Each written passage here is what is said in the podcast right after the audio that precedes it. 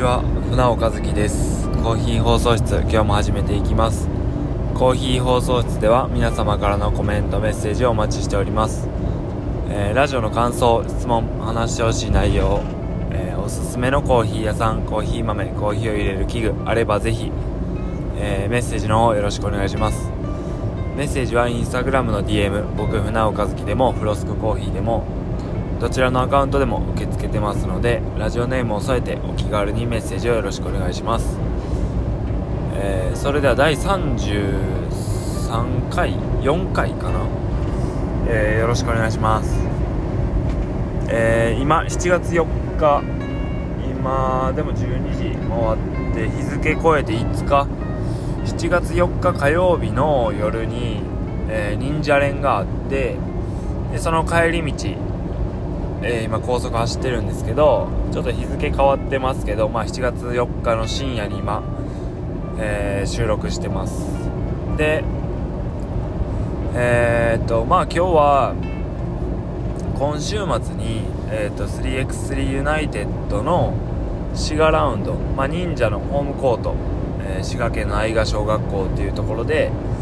えー、忍者の忍者エアーズのホームコートがあるんですけどそこで、えー、ホームゲーム開催ってことでまあ練習と事前のこう打ち合わせというかこんな感じでやるぞみたいなのが今日ありました。でうんとまあ高速で1時間ぐらい走るんでまあ前回あの初めての車内収録っていうことで、えー、サムシティ大阪向かう車内で初めて収録してみたんですけどまあ聞いてみてうるさかったらまあ結構僕の車ガタガタうるさいんで走ってる時うるさかったらやめようかなっていう思いながら撮ってみたんですけどまあ聞けなくはないかなっていうレベルやったってまあ思っててでまあ何人か聞いて聞いたよって言ってくれた人に「えあれ大丈夫でした?」みたいなも聞いてあ全然、まあ、車走ってるなっていうのは分かるけど聞きづらいとかはなかったよって言ってくれたんでまあいけるかなってことででまあ僕はその個人的にその三重県と大阪をよく行き来してるんで、まあ、だいぶこう、まあ、一般的な人よりは車に乗ってる時間長いと思うんですよ。まあ、だからこそ、この時間を有効活用というか、効率的に使いたいなっていうのは前々から思ってて、まあ、ラジオ収録できるなら、うーん、こうやって移動中、まあ今日は大阪じゃなくて滋賀ですけど、こうやって、うん、車に長い時、長い時間乗ってる時に、まあ、ラジオ収録ちょこちょこしていけたらなっていうふうに思ってます。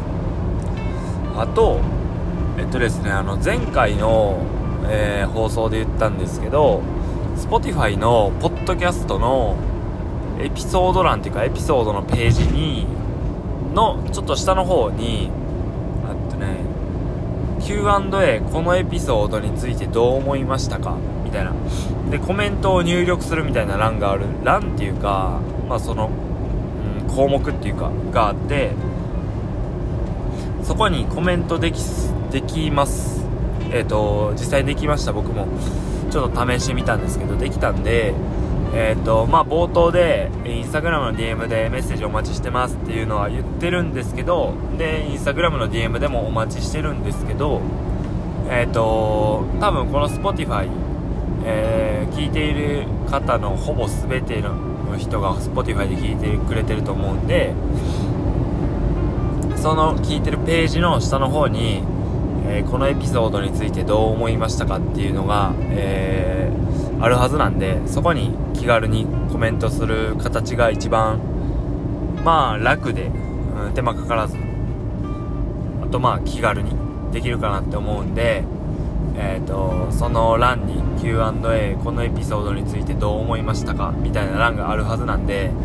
そこに、えー、メッセージとかコメントとか、まあ、感想とか何でもいいんで、えー、入力っていうかコメントしてくれたらなというふうに思ってます。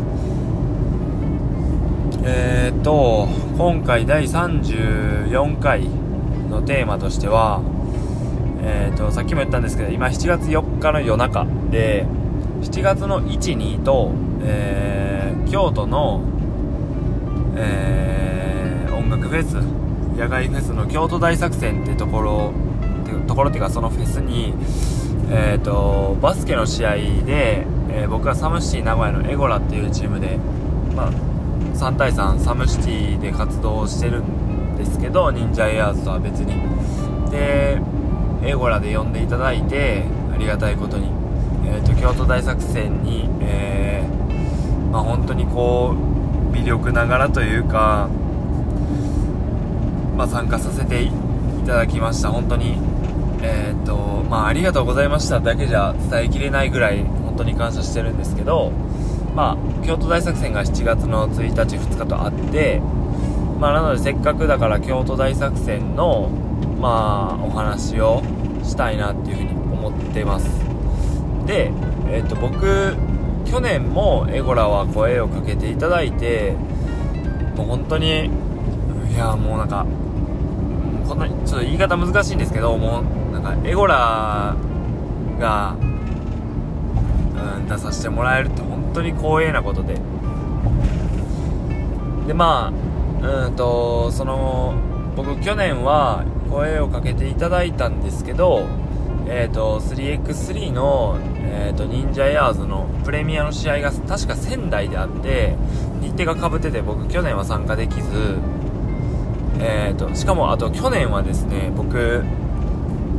えーと去年2週にわたって京都大作戦があってえ、ー、と、2週目にエゴラは呼んでいただいてたんですけど、え、ー、と、1週目は僕、え、ー、と、そこ、京都大作戦に全然バスケ関係なく、え出店していたコーヒー屋さんのバイトで京都大作戦行ってきたんですよ。で、まあなんか、たまたまその出店していたお店が以前からインスタグラムをフォローしていたお店で、えーとまあ、京都大作戦のスタッフ人が足りないんで募集してますっていうのを見て、えーとまあ、京都大作戦に出る、えーと、ボーラー選手の方とか、まあ、知り合いもいたし会場には行ける。しかも僕は、まあ、バイトコーヒー屋でバイトっていうのもしたことなかったんでコーヒーの勉強にもなるかなっていうのでいやぜひ行こうってことで行って。きたんですねだから去年は、えー、2週あるうちの1週目をコーヒー屋のバイトとして、えー、参加して、まあ、2週目はエゴラとして呼んでいただいてたんですけど僕は試合には参加できずっていう形だったんですねで今年は、えー、7月1日2日、え1週だけだったんですけどエゴラは呼んでいただいて、えまあ、試合をさせてもらもらったっていう形で。でえー、っとまあせっかくなんで去年のバイトの話をしてでまあ今年のえっ、とまあだから一昨日1日2日とあった京都大作戦の話はいや僕もなんかめちゃくちゃ話したいことあってぐらいなんか本当にいろんな感情になってどうしようかな。いやもうむずいな。話したいこともめちゃくちゃあるし自分の中に留めておきたいこともいっぱいあるし、まあ、今週今週っていうかこの34回に関しては去年の、えー、コーヒー屋さんでのバイトで思ったことがまああるのででまあそれを今年の京都大作戦参加するにあたってあ、そういえば去年バイトでこんな感じやったな、こういうこと思ったなっていうのを思い、改めて思い出したんで、今年はその話を今年じゃない、この34回ではその話をして、えー、今年の京都大作戦の話は、まあ、ちょっとね、どう話したい人に話したいみたいな気持ちもありつつ、まあ、するとしても、えー、次回の35回にすると思います。えーと、うん。まあ去年の話を。料金は770円ですもっきり TC の声入ってますけど。えっ、とまあ僕去年は、えっ、と京都大作戦の方に出店していたコーヒー屋さんに、えー、まあ、バイトとして、えー、参加してきて、まあ、えっとね、金曜日、前日のこの設営から仕込みからっていうところから、えー、まあ、手伝いというかバイトとして入らせてもらって、まあ、結果としてはめちゃくちゃ大変やったんですよ。もう、まあ、こんな言い方あれですけどもう、こんなん二度としたくないって思うぐらい大変で、いや、マジできつくて、いや、まあ、だから勉強にはなったっていう感じですよね。うん、ジで大変や。あのー、朝6時ぐらいに、えー、っと、まあ、大作戦の会場に着いて、準備して、お客さんが入り出すのが、何時やったかな？まあ、9時とか、10時とか、9時ぐらいかな？までにやることもめっちゃあるし、で、去年雨も降って、雨の中もいろんな準備とか、氷運んだりとか牛乳運んだりとか、まあ必要なことなんで全然、あれ、もちろんやりますけど、やっぱめちゃくちゃ大変で、まあまあでも、うん、大変なことに関しては別に、うん、まあ勉強にもなるし、こうコーヒー屋さんってコーヒーを入れるだけ。そこにまあお客さんからの目線ではそこに目が行きがちですけどやっぱ他にもやることあってまあ規模は全然違いますけど僕自分でもこうポップアップとかで出店の準備とかしたらやっぱ仕込みとかまあ分かりやすいところで言ったらカップにシール1個ずつ貼ってったりとかえっ、ー、とまあその分の豆を焼いて袋詰めしてとかまあ、結構やることはあるんですけど、まあ、やっぱもう京都大作戦ってちょっと具体的な数字覚えてないですけど何万人も来るようなフェス音楽フェスでコーヒーも1日1500とか、まあ、2000いかんぐらいって言っとった気がするんですけど出るんすね。だからもう本当に朝からえー、っともう夕方のそのお店を閉めるまでずっと列があってもうひたすらにコーヒーを入れ続ける。で、まあなんかね、そこで結構感じたことがあって、これは良し悪しを言ってるんじゃないんですけど、やっぱもうそんだけこう、1日で1500杯コーヒーを提供しようと思ったら、こう注文を受けてから、えっ、ー、と、ドリップしてとかっていうスタイルではもう絶対無理なんですよ。コーヒーのドリップって豆ひいて、セットしてお湯を、まあ、粉の上からかけてってやっとったら、まあ、いっぱいにあ3から5分ぐらい絶対かかるんでそんなじゃ絶対無理なんですよ。でえー、っと去年のその京都大作戦に関してはアイスコーヒーは水出しって言ってまあ何て言えばいいかな。簡単に言ったら水出しはまああらかじめ抽出しといた水出しで抽出しといたコーヒーをペットボトルに移し替えて、えーと、保管してあってそれを、えーとまあ、オーダーがもう入る前からカップに氷を入れてコーヒーを入れといてもうザーって並べといてえーとまあ、注文がいたらもう渡すみたいな。であとラテもあったんですけどラテもえーとまあ、ラテって簡単に説明したら、えーと、牛乳にエスプレッソって言ってまあドリップよりもかなり濃いコーヒーを上からかけたものなんですけどっとまあ通常のお店であれば注文が入ってからエスプレッソを抽出して、えー、カップに牛乳を入れて抽出したエスプレッソを上からかけてっていう感じなんですけどまあさっきも言った通り注文を聞いてから、えー、コーヒーを準備していては絶対に間に合わないんでもうエスプレッソももう何ていうんですかね。よくコーヒー屋さんでエスプレッソ落とすって言うんですけどエスプレッソも落としまくって溜めまくってもうそれをこう上から牛乳もカップをザーって並べて氷を1個ずつどんどんどんどん入れていって牛乳だから牛乳が入って氷が入ってあるカップがずらーって並んどって落としまくったエスプレッソをどんどん入れていくみたいな。で渡すみたいな。なんかうーんまあもちろん仕方なくてでもえっ、ー、とまあ想像つくと思うんですけど牛乳と氷が入ったカップが例えば注文入るまでに、えー、カップに牛乳を入れて氷を入れてから1分後のものと5分後のものやったら夏場全然こう状態って違って要は氷がどんどん溶けて上の方がもう水っぽくなっとる牛乳と、えー、まだ氷が溶けてなくてちゃんと牛乳としてこう保持っていうか牛乳の状態で保たれているものにエスプレッソをかけたラテともう上の方が水っぽくなってるものにエスプレッソをかけたラテではまあ全然味も違うんですね。まあ分かりやすく言ったら薄もう水なんで薄まってるというか。でもこう何ていうんですかね。その薄まった氷で薄まったラテには別に安く提供するわけじゃないしうんなんかまあすごいこうそこで感じたんですよね。なんか仕方のないことやけどこれってうん美味しいコーヒーを